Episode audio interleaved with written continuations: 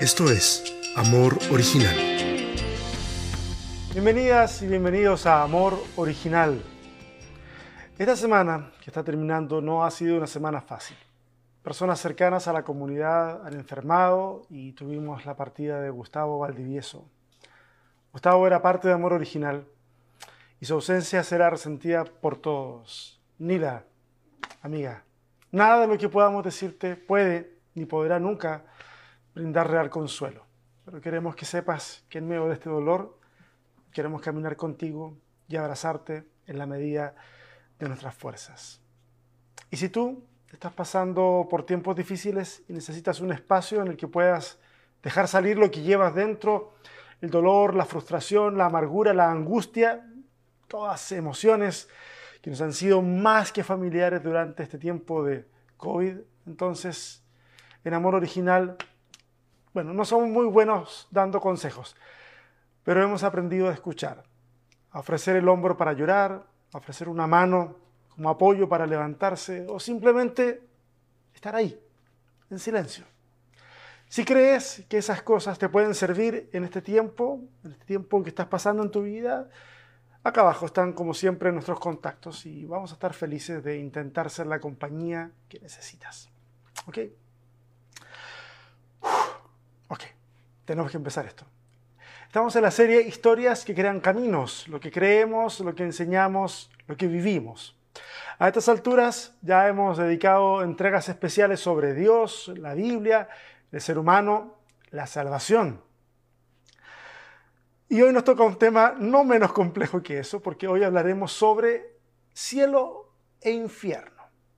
La advertencia de hoy es la misma que siempre. La entrega de hoy no, no, pretende entregar todas las bases, eh, perdón, no pretende ser exhaustiva, solamente entregar bases para que las conversaciones sigan en movimiento. Esta es una conversación que está en movimiento, como, como el sitio de unos amigos. Esta es una conversación en curso.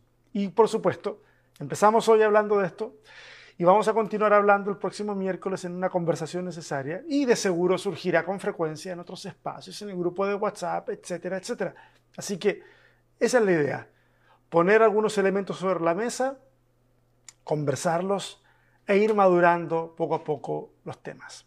La semana pasada vimos varios aspectos sobre la salvación, cuestión íntimamente ligada al tema de hoy analizamos cómo es que este concepto fue evolucionando hasta la forma en que lo hemos heredado por la tradición. Y vimos cómo desde una salvación terrena eh, fuimos pasando a, una mezcla de salvación presente y futura, llegando finalmente a la forma en que la religión institucional nos la ha transmitido. Básicamente, básicamente esa forma que hemos heredado es que somos salvos del infierno. ¿Ok? Al igual que la semana pasada, para poder entender esto necesitamos entender un poco del contexto de cómo se van desarrollando estos dos, estas dos ideas, cielo e infierno. En esta ocasión déjenme darles un poco, un poco algunas, algunos datos, un poco de información que va a ser útil y que va a ser seguramente parte de los elementos que vamos a seguir desarrollando el miércoles y otros días. En el mundo antiguo de la Biblia, específicamente el del Antiguo Testamento, o de la Biblia hebrea, no existen ideas claras para hablar de cielo o infierno. De ahí que, como dijimos la semana pasada, el enfoque de ser salvo de algo es básicamente terreno, ser rescatado, ser redimido, pero en términos terrenales. Para ellos, el mundo del Antiguo Testamento eh, existía lo que encontramos en la Biblia bajo el nombre de Seol o Sheol, que básicamente era la morada de los muertos. No tenía una connotación negativa ni positiva. Simplemente ahí estaban los muertos. A veces la palabra Sheol podía significar tumba, cementerio. Otras veces podía tener un sentido más metafórico para hablar de un estado de desesperación, opresión, depresión.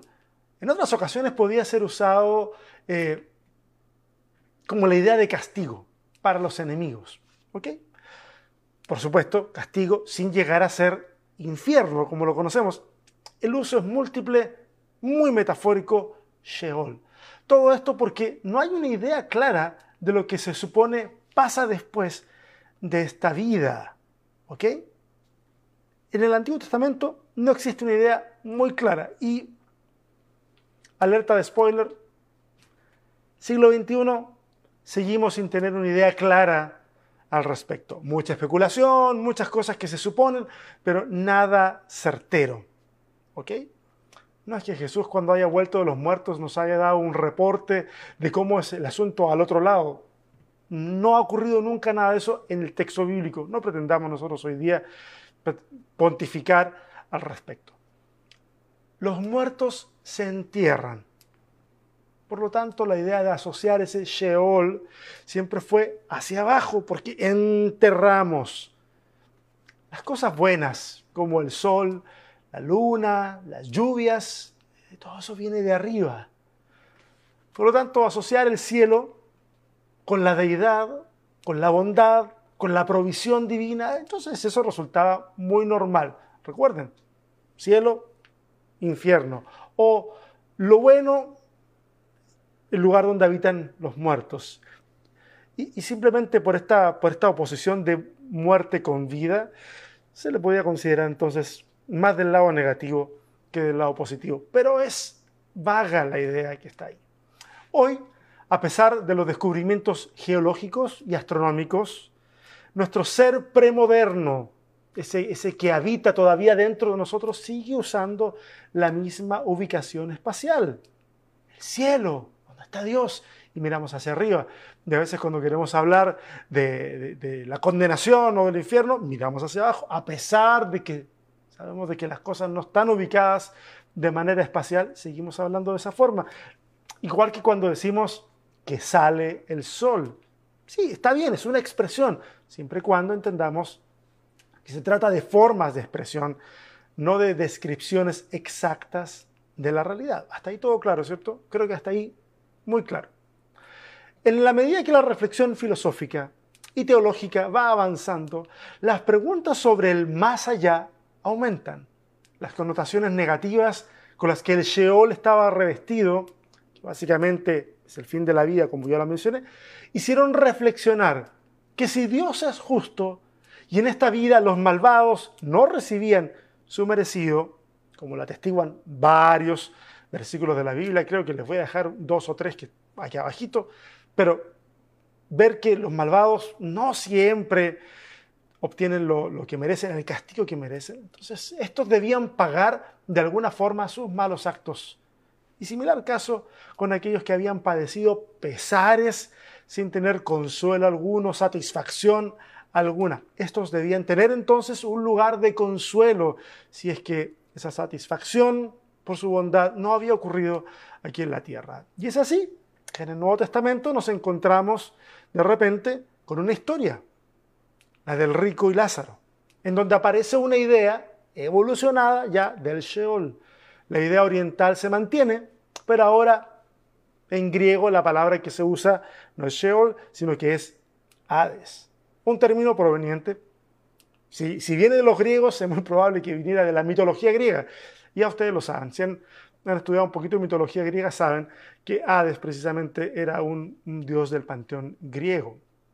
La parábola de Lucas, el capítulo 16, del 19 al 31, se muestra que ahora el mundo de ultratumba, este, este Sheol que ha dado un paso en su evolución, está dividido entre un lugar de tormento y un lugar de consuelo. Ahora, el problema es el siguiente. La parábola en cuestión no pretende enseñar nada sobre el cielo o el infierno. Si tú pensabas que podíamos tomarnos de ahí para, ver qué nos dice sobre el cielo o el infierno. No, en la parábola no tiene esa intención. En lo absoluto. La intención de este cuento es, es una distinta. ¿ok?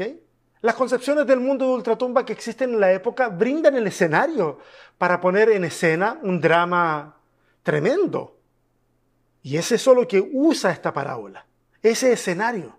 ¿Y cuál es ese mensaje? El mensaje es más sencillo la forma egoísta en que algunos en el tiempo de Jesús habían amasado fortunas mientras tenían a un pueblo muriendo de hambre en sus puertas.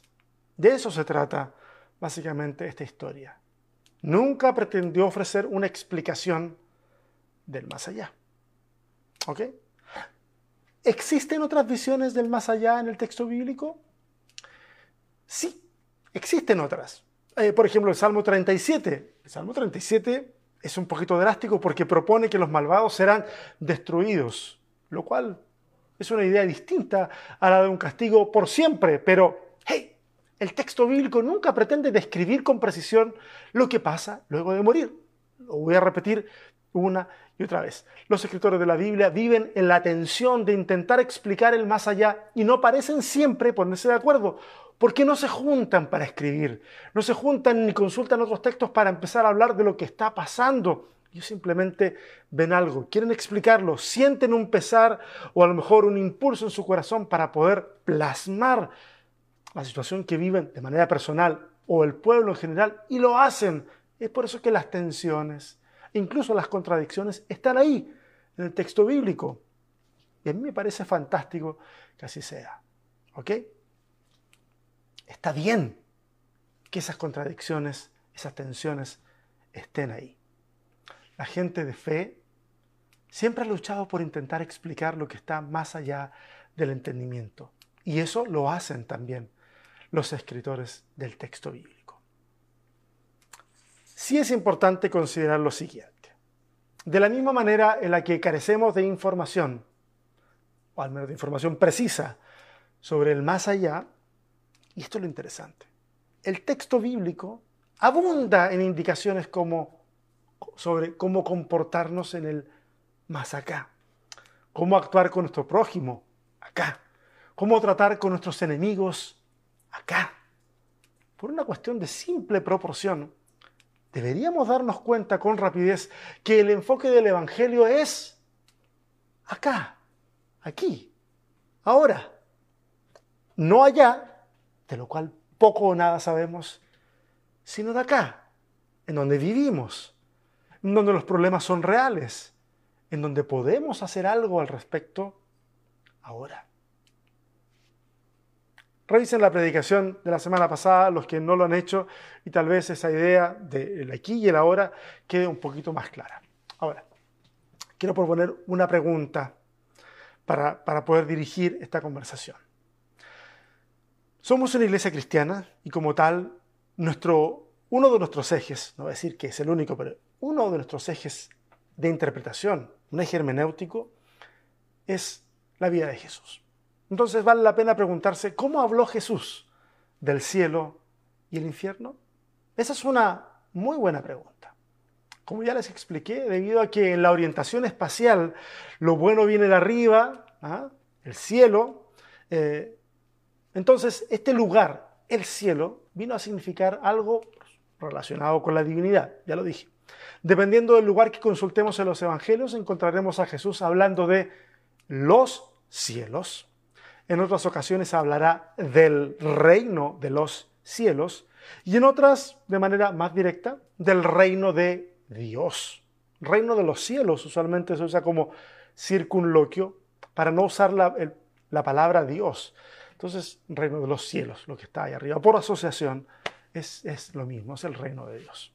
El énfasis de Jesús es doble. Habla del reino de los cielos como una realidad futura, pero también habla de él como una realidad que se ha acercado al ser humano hoy. Básicamente es eso lo que quiero decir sobre el cielo. Quiero dejar tela para cortar el miércoles, así que por favor, si quedan preguntas, por favor no se las guarden, sigamos hablando el miércoles. Ahora, respecto del infierno, bueno, aquí vamos a avanzar un ratito más porque el tema se pone un tanto más complejo. No es más fácil explicar o aceptar ambigüedades en el cielo, pero a la gente le encanta hablar del infierno. ¿Ok? Se pone más complejo. Lo primero, lo primero que podemos decir es que en el texto bíblico no existe la palabra infierno. Ni una sola vez. Ni una sola vez en el texto bíblico se menciona la palabra infierno. Alguien podrá decir, en mi Biblia sí dice infierno. Ahí dice clarito, infierno.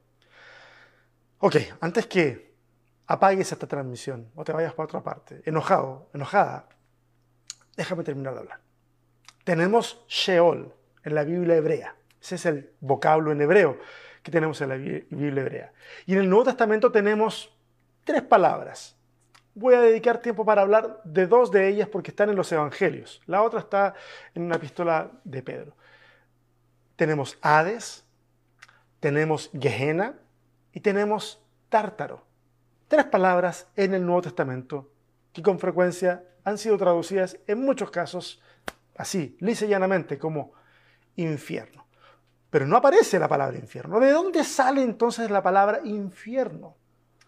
Las traducciones del griego al latín usaron la palabra inferum, que significa las regiones inferiores o las profundidades de la tierra. Es decir, recoge la idea primitiva de que la morada de los muertos está abajo, en la parte inferior, en el inferum. Las palabras que Jesús usa son Gehenna y Hades.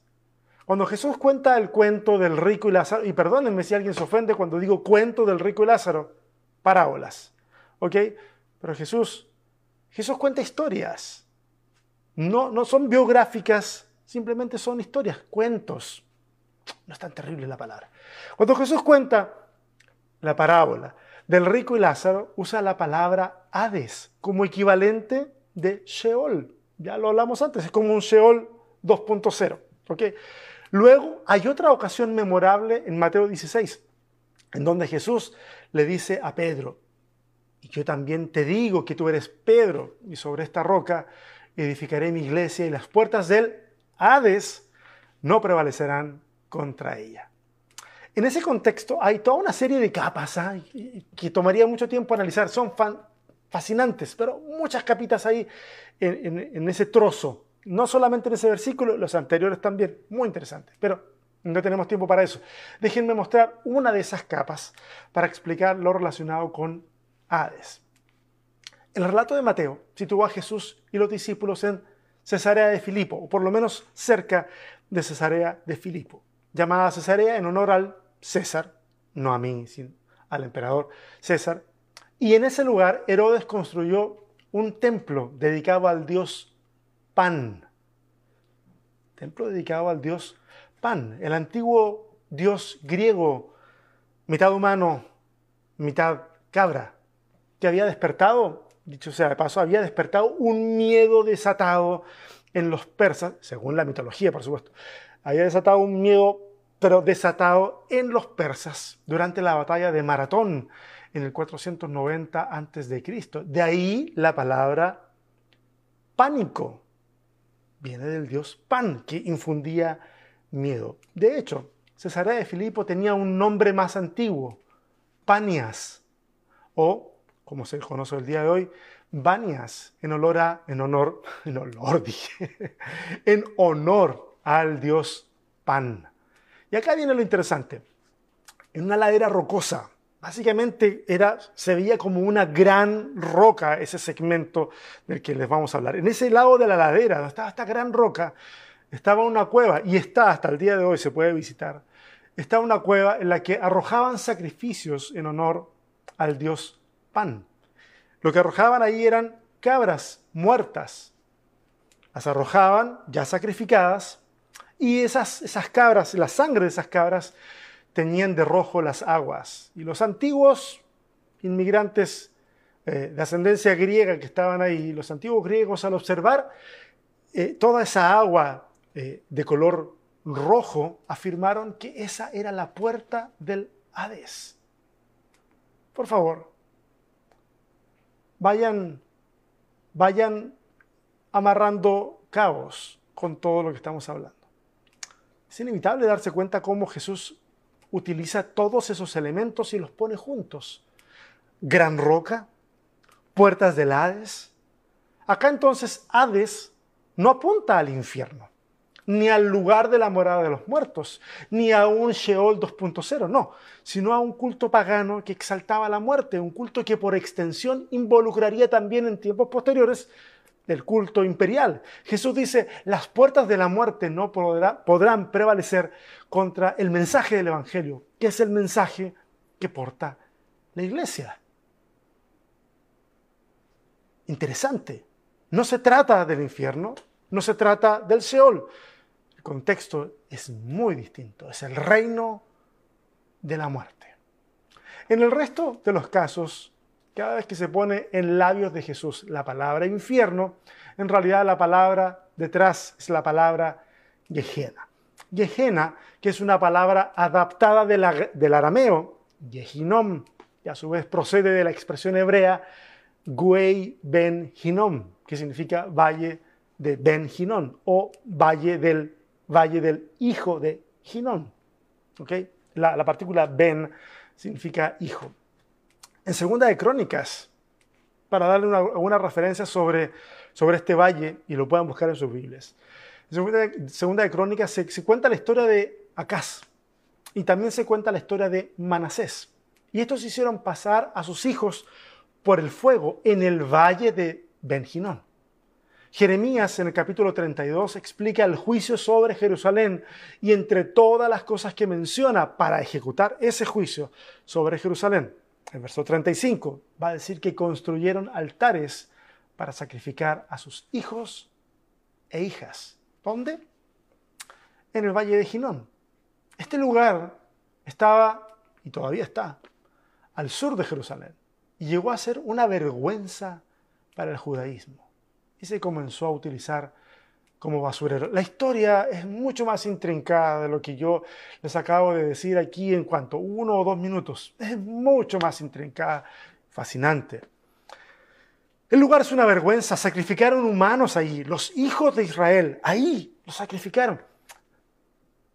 Nadie nunca más vivió en ese lugar nunca más se utilizó para ningún tipo de otro ritual, comenzó a ser entonces el basurero de la ciudad. Todo tipo de cosas se podían depositar ahí, desde basura común hasta cadáveres de animales. E incluso es posible pensar que los romanos pudieran arrojar cadáveres humanos de algunas de sus, eh, de algunas de sus ejecuciones. La basura, como en muchos lugares hasta el día de hoy se hace, se consume por fuego. ¿ok?, y el humo de ese fuego siempre subía, era visible de la distancia. Y lo que la combustión no podía consumir lo terminaban de devorar los gusanos. Gusanos que parecía que nunca morían porque siempre estaban allí presentes, siempre se veían corroyendo la basura. Humo, gusanos, fuego, malos olores, cada vez que leas que se pone en boca de Jesús la palabra infierno, la palabra que sale de Jesús, del audio de Jesús, es quejena. Un lugar que su auditorio conocía y por ende podía entender su significado metafórico. Bueno, podríamos estar tanto rato hablando de esto, pero quiero soltar estos elementos para que los vayas asimilando poco a poco y tengamos tiempo de conversarlos eh, en un tiempo más.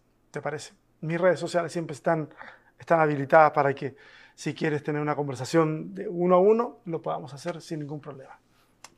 Ok, básicamente eso es lo que tengo para compartirles sobre el cielo y el infierno. No hay mucho más que eso. ¿ok? No obstante, hay algo que sí me preocupa mucho. Y es que no entiendo cómo hemos pasado de ser personas salvadas rescatadas, sanadas, liberadas, a ser personas que se creen con el derecho de decir quién se va al cielo y quién no, quién se va al infierno y quién no. Quiero abrir mi corazón con todo el riesgo que eso conlleva. Les soy muy honesto. En mi corazón se anida el fuerte deseo de que al final de los tiempos, lo descrito por Pablo, de que en Jesús se reconciliarán todas las cosas, incluya a todos los seres humanos, de todos los tiempos, de todas las culturas. Y yo sé que muchas personas ven como objeción el tema de la justicia de Dios, de que no es posible que Dios pudiera reconciliarlos a todos. Yo, yo, yo lo entiendo. Esa visión que busca satisfacer la justicia de Dios dice más o menos que Dios debe castigar a aquellos que han obrado mal. Y créanme, lo entiendo. Lo entiendo porque hay personas y actos que despiertan desde lo profundo de nuestro ser un clamor por justicia, incluso incluso por venganza. Pero, si es así, ¿eso no debiera incluirnos a nosotros también? ¿Es que acaso no hemos dañado a personas? Nosotros hemos obrado mal en muchos sentidos. ¿Merecemos que se nos castigue? Evidentemente, desde nuestras conclusiones teológicas, podemos decir que Cristo ya ha pagado el precio por nuestra salvación. Sí, sea lo que sea que entendamos por pagar el precio, ¿ok? Pero es el mismo Pablo incluso el que muestra el contraste entre este Adán y Jesús. Y llama a Jesús el segundo Adán. Que por, primera, que por el primer Adán entró el pecado, pero que el segundo Adán ha venido a revertir esto. Ahora, ¿no significa entonces que la salvación puede ser más generosa de lo que pensamos? Y aquí eh, algunos van a decir, ¿cómo puede ser pastor una persona que dice lo que voy a decir ahora? Personalmente, personalmente no creo en un infierno eterno para castigar pecados que se cometieron en un tiempo tan limitado como en la vida de un ser humano. Simplemente en mi cabeza no calza, no calza la idea de miles y millones de años de castigo para actos cometidos en 20, 40, 70 años. ¿No vemos acaso cuando vamos a la Biblia que los castigos en la Biblia tienen como fin la restauración? Mira, si Dios nos ama y hemos sido creados a su imagen, ¿cómo entender que tome a esos mismos seres que ama, pero que no siguieron la religión correcta o no creyeron las doctrinas correctas o lo que sea, y los encierra en un lugar de tormento por los siglos de los siglos? ¿Cómo imaginar eso? A mí me cuesta imaginarlo y, y yo sé, puedes estar y seguramente estás en desacuerdo conmigo. Yo espero, es algo esperable que yo al decir algo así, tú estés en desacuerdo conmigo. No hay problema, yo lo entiendo. Como sea el caso, nadie te ha puesto a ti ni a mí para decir a la gente, tú vas al infierno, tú vas al cielo. Nadie tiene esa autoridad. Nos interesan los infiernos del más allá y nos hacemos los ciegos frente a los infiernos que millones de personas sufren todos los días. Muchos de ellos, al igual que en el relato del rico y Lázaro, a las puertas de nuestras casas, a las puertas de nuestras iglesias, a las puertas de nuestros estilos de vida. ¿Qué hay de los que sufren hoy? ¿Qué hay de los que, víctimas del tráfico de personas, víctimas de eso, su propia humanidad ya resulta irreconocible. ¿Qué hay de esos infiernos? ¿Qué hay de las personas que sufrieron un accidente y ya están incapacitados de poder tomar una decisión de fe? ¿Leña para el infierno? ¿Qué hay de los que enfermaron de Alzheimer o de demencia senil? Ah, ya no tienen capacidad para poder decidir nada. ¿No hay salvación para ellos? Nuestras teologías juegan al ajedrez con la vida de las personas y usan sus corazones como peones en el tablero. ¿Para qué? Para sentir que lograron descifrar el misterio de Dios. ¿Sí? Lo dijimos, lo dijimos la semana pasada, el reino de los cielos, la salvación, los podemos vivir y construir aquí y ahora. Lo mismo que con las miserias humanas que son el tormento infernal de muchas personas, personas a las que la religión solo quiere salvarles el alma, porque según ello eso es lo más importante. Murió pobre, pero se fue con el Señor. Sí, le quitaron todo, abusaron de ella, pero se fue con el Señor. Por una parte tenemos nuestras declaraciones doctrinales impecables, impolutas, llenas de palabras hermosas, listas para llenar páginas y páginas de libros, listas para poder inspirar clases y más clases en un seminario. Por el otro lado, tenemos nuestra humanidad cauterizada. Sí, en nombre de Dios podemos no solo traer el cielo a la tierra, también podemos crear para otros nuestros propios infiernos. Es terrible. Yo quisiera invitarles a orar. Pero para orar quiero, quiero compartirles un poema una poesía. perdónenme, falta de cultura, no sé diferenciar entre un poema y una poesía. Eh, le han dado muchos autores, pero la verdad que sigue siendo anónima. Entonces, no interesa demasiado, pero sí interesa su contenido. Y va a aparecer en pantalla. Les voy a pedir que, puedan seguir conmigo esta lectura. No me mueve, no me mueve mi Dios para quererte el cielo que me tienes prometido ni me mueve el infierno tan temido para dejar por eso de ofenderte. Tú me mueves, Señor. Muéveme el verte clavado en una cruz y escarnecido. Muéveme ver tu cuerpo tan herido. Muéveme tus afrentas y tu muerte. Muéveme, en fin, tu amor y en tal manera que aunque no hubiera cielo, yo te amara, aunque no hubiera infierno, te temiera. No me tienes que dar porque te quiera, pues aunque lo que espero no esperara, lo mismo que te quiero, Gracias Señor por la palabra de hoy. No queremos seguirte por miedo y no queremos seguirte por amor a una recompensa. No queremos ser seducidos por las mansiones celestiales y el cuerpo glorificado que tendremos. No queremos actuar porque tengamos miedo de estar con la eternidad en una llama eterna. Simplemente seguirte a ti, Señor. Y seguir tu mensaje. Y si hay una motivación última en el corazón, que sea el amarte Espíritu trabaje en nosotros para que pronto podamos llegar a esa motivación simple, sencilla, necesaria. Amén. Muchas gracias. Una semana más en esta serie. Ha estado intensa en muchos sentidos. Yo sé que ha sido compleja para, para muchas personas, pero y sé que muchos están llenando la cabeza de preguntas y queremos decirle que no están solos que hay, y no están solas. Hay mucha gente que, que está transitando este camino, repensando la fe y hacerlo en comunidad es lo mejor.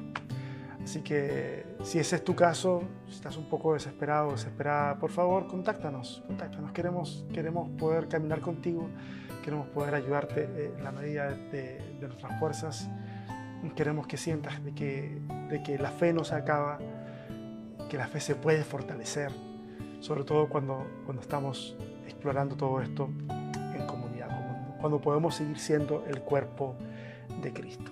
Les mando un fuerte abrazo, espero de todo corazón que tengan una buena semana. Nos estamos viendo el próximo domingo. Bye.